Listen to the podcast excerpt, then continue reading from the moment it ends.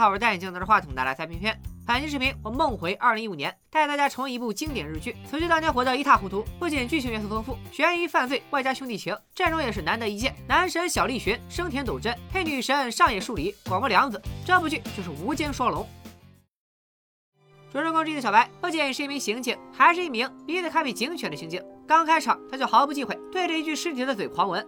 小白闻完，不忘告诉搭档，这大哥此前胃口特别好，吃了一整份加三倍大蒜的煎饺，那味儿啊，真香！哎呀，小白的搭档阿月是东京大学出身的精英，警视厅厅长的女儿，标准的警二代。他最看不惯小白这副德行，明明验尸官已经给出了结果，地上的中年男子是跳楼自杀。小白就算闻出他昨天吃的是珍珠奶茶方便面，还是火锅米饭大盘鸡，又有啥用呢？小白还是心存疑虑，哪有人自杀前还这么重口味？再者，死者的钱包里有全家福，一个有家庭的男人再想不开也得顾及老婆孩子吧。小白本想据理力争，但注意力很快就转移到了阿月的身上。日比野さん晩ご飯カレーでしょ。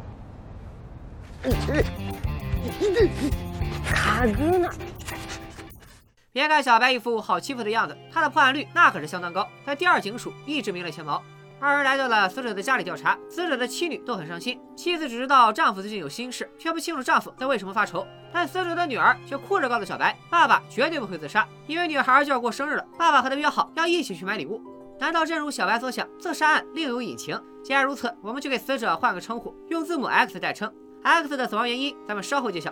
接下来场景切换，介绍另一位主人公小黑，年仅二十八岁，小黑就已经是黑帮大佬。他性格多变，预言属性满点，总能先警察一步掩盖帮会的违法行为，而且极具经商头脑，手下都对他崇拜的五体投地。最关键的一点是，小黑就跟食神一样，完全让人猜不透。大さん、あのこの間俺に財閥の会長の確証で子供の頃地下にある賭博場で金を稼ぐ英才教育を受けたっておっしゃってましたよね。いや俺はアメリカのなんとかって組織のスパイに育てられたって聞きましたけどいや俺は旅芸人の逸話で全国回ってた苦労人だって隠し子でもスパイでも旅芸人でもねえバカかお前らいやですけどこいつらが。 適当な嘘ついたに決まってんだろ。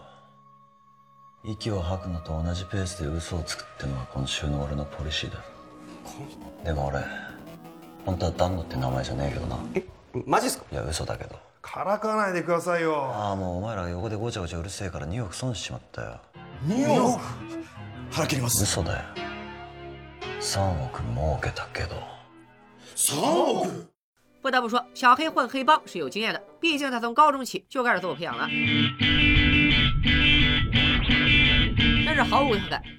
介绍完主角，回到案情中来，警局接到新情报，昨天就在自杀案的发生地附近，还发生了一起车内盗窃案。阿月按时间推算，盗窃与自杀几乎同时发生，就打算和小白一起去现场看看。二人调出了监控，小白一眼就看出窃贼是老熟人黄毛。黄毛是个惯犯，小白一年以前就抓过他一回。阿月注意到黄毛偷完东西之后，抬头看了看，然后匆忙逃跑。他看的方向就是 X 坠楼的地方，时间是零点二十四分，又刚好和 X 坠楼的时间吻合，这就说明黄毛抬头时可能看见了 X 的死亡经过。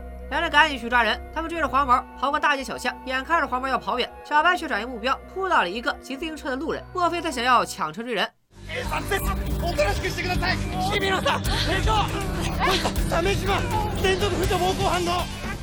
小白居然从背影就能认出抢劫犯，朱自清看了都直呼内行。可惜小白抓住了抢劫犯，却放跑了黄毛。到了晚上，更要命的事发生了，X 的妻女居然也跟着自杀了。小白和阿月赶到医院，X 的妻子已经确认死亡，可女儿还在昏迷中。医生验尸后发现，妈妈的尸体肺部积水不多，肯定是事前被凶手迷晕，再被扔到海里的。这样一来，谋杀的可能性大大增加，X 也可能死于同一人手中。就当我搓搓小手，准备和主角一起推理的时候，杀人凶手直接就露脸了，就是这个光头。光头也是一个黑道大哥，和咱们另一个男主小黑是死对头。之前就是他命令手下把 X 的妻女迷晕之后扔进了海里，如今这帮手下落入了小黑的手里。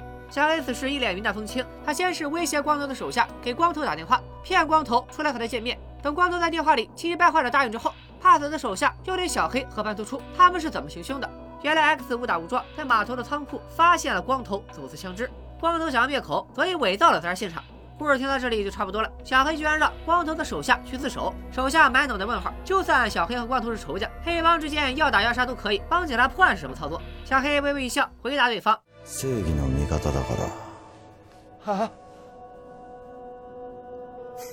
バーガ嘘に決まってんだろ。あんた刑事だろ。対応してくれよ。西田ってやつ家族殺したの。俺なんだよ俺最悪落ち着いてください。放了光头的手下去自首以后，小黑来到了和光头见面的地点，干净利落的一枪干掉了光头。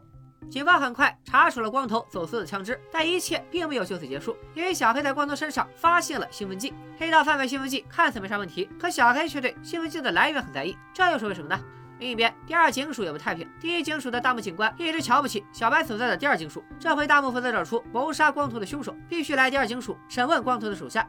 如果说小白是嗅觉超强，那大木就是第六感超强。他不相信黑道流氓会轻易认罪。甚至怀疑小白与犯人严刑逼供，最后还是小白的领导熊组长好言相劝，大漠才肯放小白一马。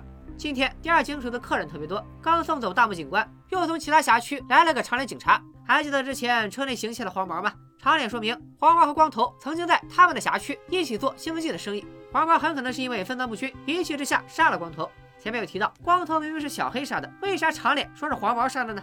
小白也很疑惑，他一年前抓过黄毛一回。黄毛虽然好小偷小摸，但本性并不坏，也没有胆子杀人。当时好心的小白甚至还把自己的电话留给了黄毛，让黄毛遇到啥困难就直接打给他。长脸也不反驳，他只是来提供线索。至于第二警署怎么对付黄毛，他就管不着了。不过长脸临走前，他也给小白留下了一句名人名言：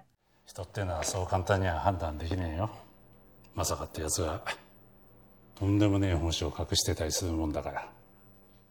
与此同时，大漠警官约谈小黑。毕竟从黑帮的利益来看，光头死了，收益最大的就是他的对手小黑。但警方没有证据，小黑自然啥也不会承认。等警察离开之后，黑白二人在剧中第一次碰面了。说碰面也不太准确啊，应该是背对背交流。やっとたどり着ける。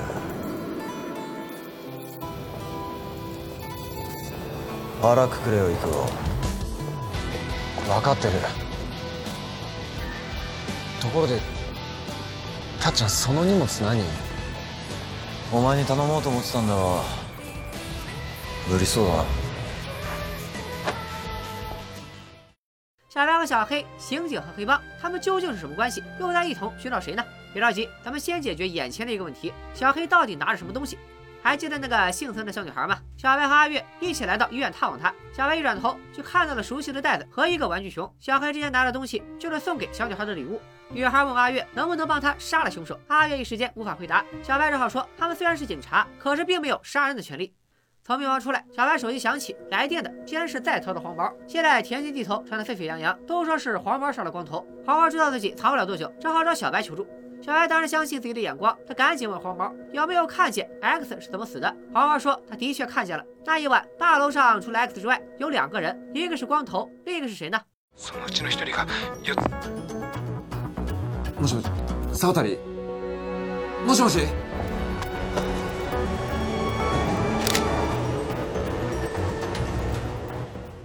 黄毛死了，现场留下一封遗书。遗书上表明，黄毛和光头因为贩卖兴奋剂起争执，黄毛失手杀了光头。警方也在黄毛身上发现了兴奋剂，但整件事怪就怪在遗书和长脸警察的说法一模一样，未免有些蹊跷。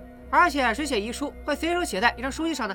小白只能约长脸面谈。他开门见山说起市面上的兴奋剂，一般为了控制成本，都会混合一些便宜的药物滥竽充数。这代表着什么呢？各家卖的兴奋剂混合的药物都不同。举例来说，A 兴奋剂混了 B 药物。通过 B 药物就能找出 A 兴奋剂的源头，而黄毛和光头手上的兴奋剂就是长脸扣押过的一批兴奋剂，说明长脸也参与了兴奋剂倒卖。他利用警察的职务之便大发横财，所以和光头一起出现在楼顶杀死 X 的另一个男人就是长脸。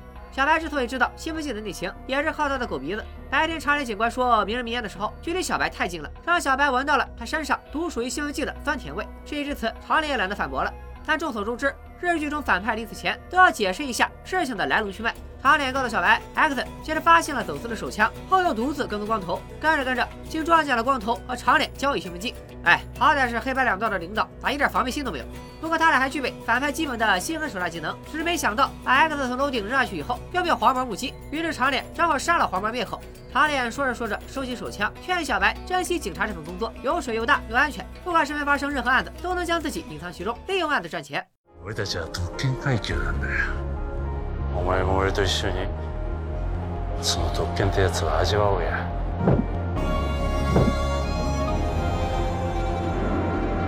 それとも正義なんてものを信じてここで死ぬか？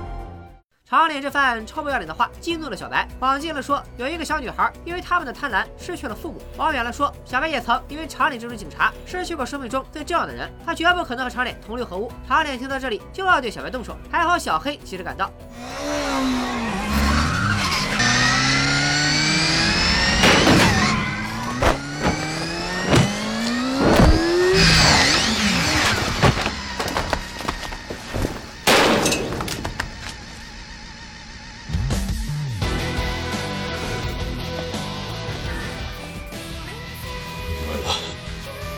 何なんだよムロボロス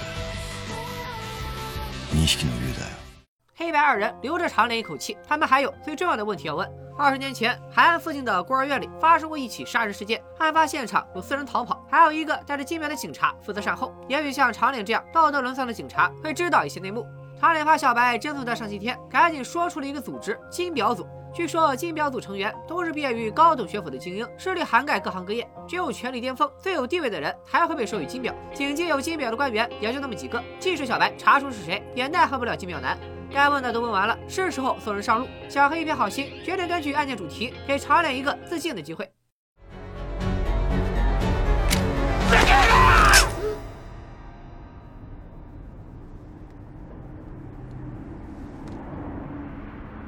嘘に決まってんだろてめえで死ねなんてよ长脸缺德事没少干，居然还这么单纯。金時計の男は僕らが殺すあんたは先に行け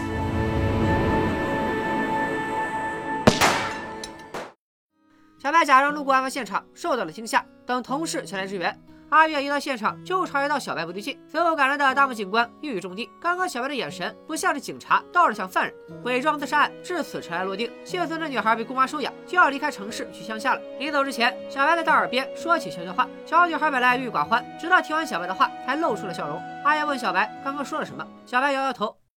笑うんだパパとママもきっとそう望んでるそれに 悪者はもういない敵は取ったからね画面迅速切换到小黑和小白的童年，也揭开了二人的秘密。他们一起在海边的孤儿院长大，孤儿院的叶老师就像是所有孩子的妈妈，陪他们玩耍，教他们知识，却没来得及陪孩子们长大。叶老师死于二十年前的雨夜，只留下一条衔尾蛇样式的项链。而当时现场有四个人逃走，其中一个留下善后的人带着金表，另两个孩子印象深刻。 金表男自称是一名警察，还警告小黑和小白必须当做什么也没看见，什么也不知道。老百姓都是在他们警察的庇护下才能平稳的生活，而警察想毁掉小黑、小白这俩孩子的人生，也是轻而易举。也就是那一场变故，让两个孩子一夜长大。小白和小黑约定，一个成为警察，一个混进黑帮，互相提供情报，帮对方晋升。他们必须越爬越高，找到那个带金表的警察，为叶老师报仇。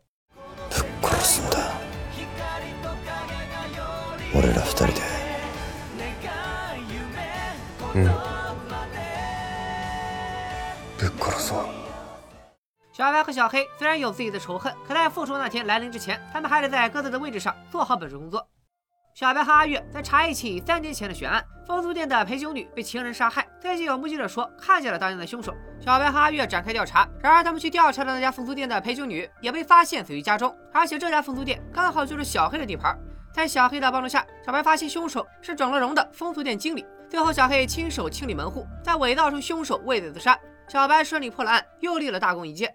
阿月对小白越来越刮目相看，打算做便当犒劳小白一下。小白点菜就要吃蛋包饭，因为那是叶老师唯一能做好的食物。小黑和小白从前总是分着吃一份。与此同时，小黑雇佣了私家侦探去调查神秘的金表男。只不过侦探刚查出点眉目，准备约小黑见面，就被人灭口了。侦探没有小拇指，他的情报都放在半截假肢里，还好对方不知道这一点。小黑从假肢里得到了一个关键的人名。之后，小白和小黑一起泡澡，聊起案情。小黑说起他找私家侦探调查金表男，私家侦探却惨遭灭口。小白听完，觉得在复仇的路上，因为他们而无辜被害的人太多了，内心产生了一丝动摇。但小黑的内心依然坚定。接着，小黑顺着私家侦探留下的名字，来到了一个地下诊所，他要见的就是这里的医生。小白掏出一沓钞票，医生马上知无不言。二十年前，叶老师被杀当晚，地下诊所也来过四个男人，医生一看就知道他们刚干完坏事。四人中有一人背部中枪，中枪的这位很怂，治疗的时候哇哇大哭，还一边道歉一边说受伤是报应。背部中枪是有力线索。小黑也记得那天晚上他在屋里听到两声枪响，叶老师中了一枪，另一枪应该就打在了这个凶手中某一人的背上。至于是谁开的枪，是四人中的一个，还是那个金表男，就不得而知了。小黑将线索转告小白。二十年前出事那一晚，小白先跑出去，比小黑看到的更多，但小白就是什么也想不起来。小黑知道这是选择性失忆，一种自我保护机制。时隔二十年，想找出背部中过枪的人并不容易。小黑和小白立刻着手调查。小白想起小黑提过的一个细节：二十年前那晚，小黑听到两声枪响，一枪可能打在了叶老师身上。小白想不出是谁向凶手开了另一枪。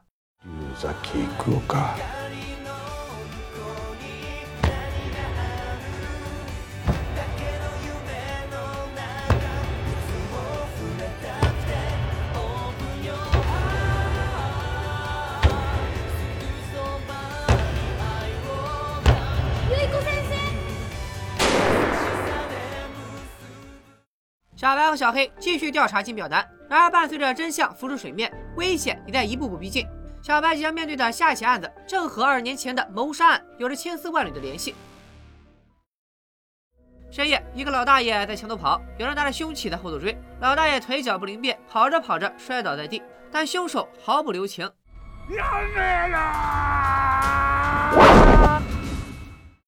这次的案子非常棘手，老大爷是居住在公园的流浪汉，被凶手活活打死。由于他已经是第三个受害的流浪汉，警视厅对此案相当重视，召集了各个分局开会。小白所在的第二警署刑事组在优秀的同行衬托下，业绩一直吊车尾，所以只能坐在犄角旮旯。大木警官身为第一警署的三号刑警，举手发言说明判案进度。目前可以确定，包括老大爷在内，三名受害者都是流浪汉。为了方便记忆，咱们称受害者为一号、二号和三号。这起恶性案件已经引发了社会关注，吃瓜群众们都很好奇，什么人会杀害无家可归的流浪汉？是单纯的变态杀人狂，还是凶手和流浪汉有积怨？警视厅和第一警署成立了临时搜查组，针对此案进行调查。第二警署也任务繁重，他们主要负责准备啤酒、饮料、矿泉水，顺便打杂、扫地、倒垃圾。小白和搭档阿月负责记录证物，他们这项工作并不重要，有用的证据早就被拿走了。但因为阿月是警视厅岳厅长的女儿，还是有大领导假模假样的来慰问。阿月最讨厌和老爸扯上关系，再待下去，肯定还有人隔三差五来看他。阿月做了一个大胆的决定，带上小白跑路，一起去找凶手。他们先来到了案发的公园，和其他流浪汉了解情况。三个受害者腿脚都不好，一号风湿严重，二号右腿有旧伤，最后一个老大爷受害两三天前骑自行车摔到了腿，他们都跑不过凶手。可这些信息在警视厅派人询问的时候，其他流浪汉却都没有提到过。主要还是因为官方瞧不起人，连三个受害者的名字都懒得提，统称他们为流浪汉。阿月正义感爆棚，直接给出承诺。善一郎さん、私たち必ず犯人挙げてみせますから協力してください。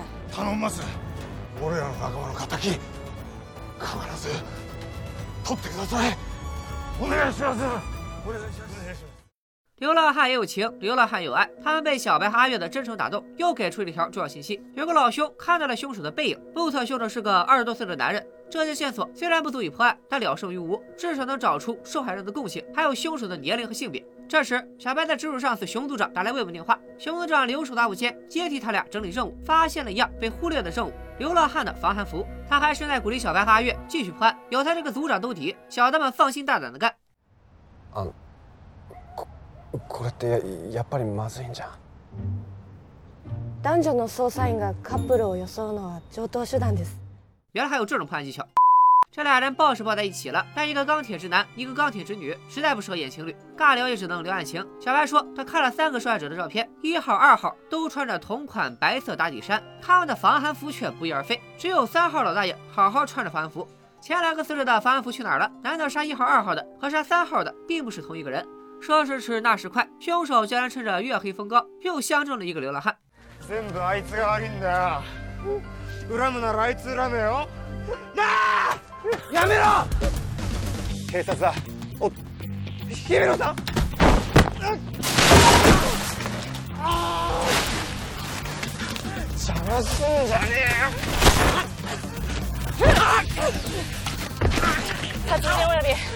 悪いんだよ恨むならあいつ恨めよなあやめろ警察だお姫野さん邪魔すんじゃね殺人および殺人未遂の容疑で現行犯逮捕します。这位被阿月生擒的二十多岁男子，咱们暂且叫他阿顺。小白没想到连杀三个流浪汉的真凶这么弱鸡。现在刚刚差点遇害的四号流浪汉在挣扎中肩膀受伤，小白就想打电话叫救护车，可他按下一和二，还没按零的时候，四号流浪汉就已经不见了。 先人一步抓住凶手，你们以为第二警署会被表彰吧？错，小白和阿月一点好处也没捞着。大领导不仅说他们功利心重，背着同事破案，还直接继承了二人的功劳，说明天早上各大媒体都会发消息，是警视厅和第一警署联合搜查抓住了犯人。你自己听听你说的话，到底是谁功利心重啊？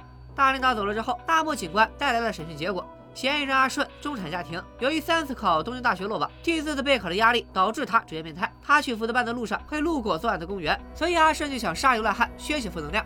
小白留意到，在阿顺的认罪供述中，并没有提到扒掉死者防寒服这件事，所以就算阿顺承认三个流浪汉都是他杀的，小白也有理由怀疑前两个被脱了防寒服的流浪汉，或许是死于他人之手。大木也认为小白说的有道理。好吧，不插手不插嘴，那就插点爱心吧。小白买了药去看望差点被杀的四号流浪汉。四号和小白讲起过往，说他曾做过许多亏心事，所以才放下一切来到公园做一名佛系的流浪汉。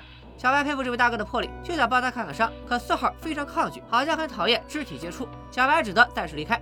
再看小黑这边，小黑主要负责推动主线剧情。他又来到地下诊所追问医生更多二十年前的细节。毕竟这个诊所只能存在于地下，医生治过的枪伤肯定不在少数。居然还能清晰的记起二十年前的枪伤，说明医生一直和伤员有来往。今度こそ洗いざらい話さねえと。二百だ。なめんな。三百だ。 医生见钱眼开，顿时笑开了花。医生坦白，他们后来确实有接触，治好枪伤后的第一次见面是在十年前。四个人中来了三个人，背部受伤的那位失踪了，三人来打探失踪成员的消息，便出钱买走了医生十年间的治疗记录。第二次见面是三年前，失踪成员出现，他落魄到只能当流浪汉，带着另一个流浪汉来治疗。最近一次就在小黑来诊所的两周前，又有一个人单独来到诊所。他虽然不是四人组的成员，但却来打探失踪人员的下落。总共三次，每次都是不同的组合。而失踪成员成了流浪汉这一点，和小白遇见的四号流浪汉有啥关系呢？恭喜各位猜对了，他们就是同一个人。姿変えても消せねえかなこいつは。果然，除了阿顺之外，还有另一个凶手。此人就是来杀四号灭口的。还好小白及时搭救，两人扭打之间擦枪走火，杀手放空一枪，恰巧被前来查案的阿月听到了。 眼看双拳难敌四手，杀手急于脱身，直接朝阿月开枪。虽然小白扑倒了阿月，但阿月还是不幸中枪。一切发生的太快了。止めないと。あの人、元刑事です。当晚，小白和小黑互通信息，杀手原来是有名的铁腕刑警，他曾经多次打击暴力集团，被抓住犯人可以拼上性命，获得过许多政府表彰。 可如此优秀的刑警，却在半年前突然辞职，并且没有人知道原因。小黑顺着小白的话继续推理：如果杀手是前刑警，并且目标是杀流浪汉，那么杀死流浪汉一号、二号的很可能也是他。在小黑和医生见面的两周前，去找医生确认四人组失踪成员背后伤疤的也是这个杀手。只有他需要看到流浪汉背上的伤疤，从而确认自己杀的是不是他要找的目标。所以他会每杀掉一个流浪汉，就脱掉流浪汉身上的防寒服。小黑和小白约定，必须在杀手之前找到四号流浪汉，问清二十年前到底发生了什么，说不定能唤起小白的记忆。咱们也给四号流浪汉起一个名字，就叫他老王吧。最后，警视厅领导又起了幺蛾子，案子明明疑点重重，大领导却宣布临时搜查组解散。大木在审讯室审了一天，才确定被考生阿顺只杀了三号流浪汉，也就是开局死的那个老大爷。阿顺之前承认他写案子都是他干的，完全是为了气老爸，典型的叛逆期熊孩子。我本以为大领导只是看不上第二金属，可这次他连大木的面子也不给。大木还打算继续找出杀手，大领导却让他别管了，他说结案就结案。这话说的连爱好摸鱼的熊组长都听不下去了。为啥上头这么着急结案？为啥放任杀手逍遥法外？眼前不顾真相，随意下决定的领导，让小白想起了二十年前。他不得不怀疑金表男想再一次掩盖真相。小白敢和大领导叫板，令大木对小白刮目相看。也就在此时，杀手大哥正向甲方汇报情况，他自己行事过于嚣张，接连杀错人，引起了安排他灭口的甲方的不满。杀手只能保证尽快完成任务，还嘱咐甲方答应他的事就一定要办到。杀手和甲方做了什么交易？甲方就是金妙男嘛？咱们接着再看。岳厅长担心女儿，特意来医院看阿月，还带了阿月小时候最喜欢吃的零食。尽管女儿还是不买账，那也挡不住岳厅长的爱女之心。除了零食之外，阿月受伤当天出现的支援小队也是岳厅长私下安排的。岳厅长一早就知道真凶就是前刑警杀手大哥，却并没有提前告知调查组，原因是他想给杀手一个机会。子供のためならどれだけだって強くなれる。それがたとえ間違った行いでも。あなたにそんなこと言われたくない。お母さんの前でもそんな言葉が言えたの。 从父女俩不愉快的对话可以得出两个答案：阿月和岳厅长父女不和，主要是因为阿月的妈妈；而杀手之所以听命灭口，是因为甲方承诺的条件和杀手的孩子有关。父女俩不欢而散，岳厅长走出医院大门，正好碰上前来探望的熊组长。临走前，他拜托熊组长多照看阿月。看完医院的家庭伦理剧，再看黑白二人为师复仇。小白先是独自一人从街边的储物柜里拿到了小黑给他准备的工具，一把手枪，一个定位器。殊不知大木一路跟在小白身后，一直在等小白露出狐狸尾巴。小白快速进入了一家居酒屋，谁知道大木透进店门一看，小白居然不见了。原来居酒屋前后门相通，小白早就发现有人跟踪，所以利用地形甩掉了大木。就在小白和大木周旋之际，小黑已经找到了四号流浪汉，也就是二年前四人组的失踪成员。四号并不认识小黑，可小黑却在脑海中回忆过无数遍老王的背影。但两人并没来得及互报家门，杀手赶到，直接开枪。一次没得手，杀手只能暂时按兵不动。小黑藏在暗处发问，帮小黑调查的私家侦探是不是也是杀手灭的口？杀手表示他只负责杀人，对此人的名字不感兴趣。怪不得杀手杀人之前连名字都不问，所以错杀了一号、二号流浪汉。编剧的逻辑相当严谨。小黑嘱咐老王先逃命，自己引开杀手，一会儿再找老王秋后算账。小黑受伤跑不快，杀手立刻就追上了他。小黑只能想办法先稳住对方，所以说出了杀手的秘密。其实杀手也是个苦命人，当警察的时候得罪了暴力集团，妻子被灭口，儿子至今昏迷。杀手和甲方达成了交易，就是他帮甲方杀人灭口，甲方安排杀手的儿子得到最好的治疗。杀手猝不及防被揭开伤疤，立刻恼羞成怒要干死小黑。わざわざあんたこの位置までおびき寄せたんだからよ。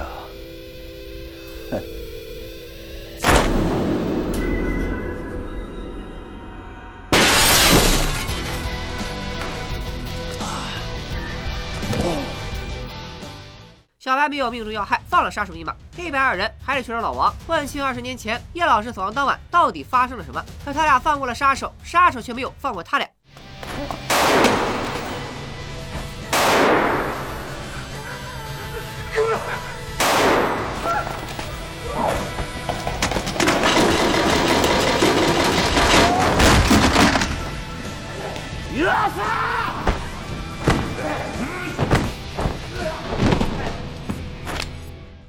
杀手还没放弃挣扎，就在他准备开枪的时候，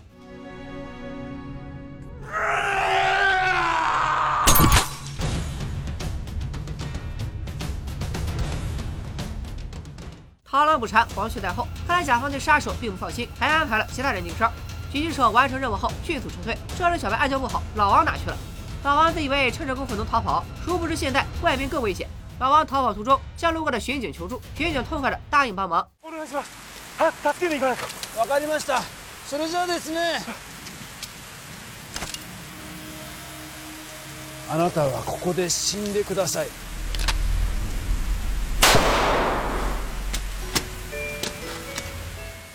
老王死了，本想从他口中打探几秒的小黑非常失望。他掰过老王的身体查看，下着大雨的深夜和同一个姿势的尸体，让小白觉得似曾相识。他一下回到了二十年前，终于想起了那一晚朝老王开枪的人不是别人，正是叶老师。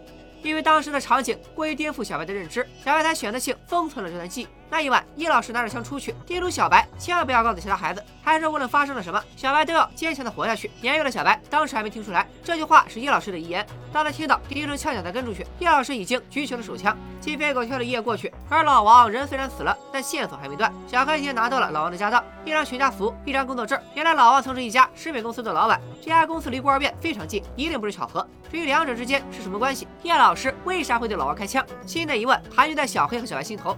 他们还要从食品公司继续查，而就在本集的结尾，岳厅长干了两件大事。他先帮杀手的儿子转院，安排专家给孩子治疗，然后将小白从不入流的第二警署上调到了警视厅。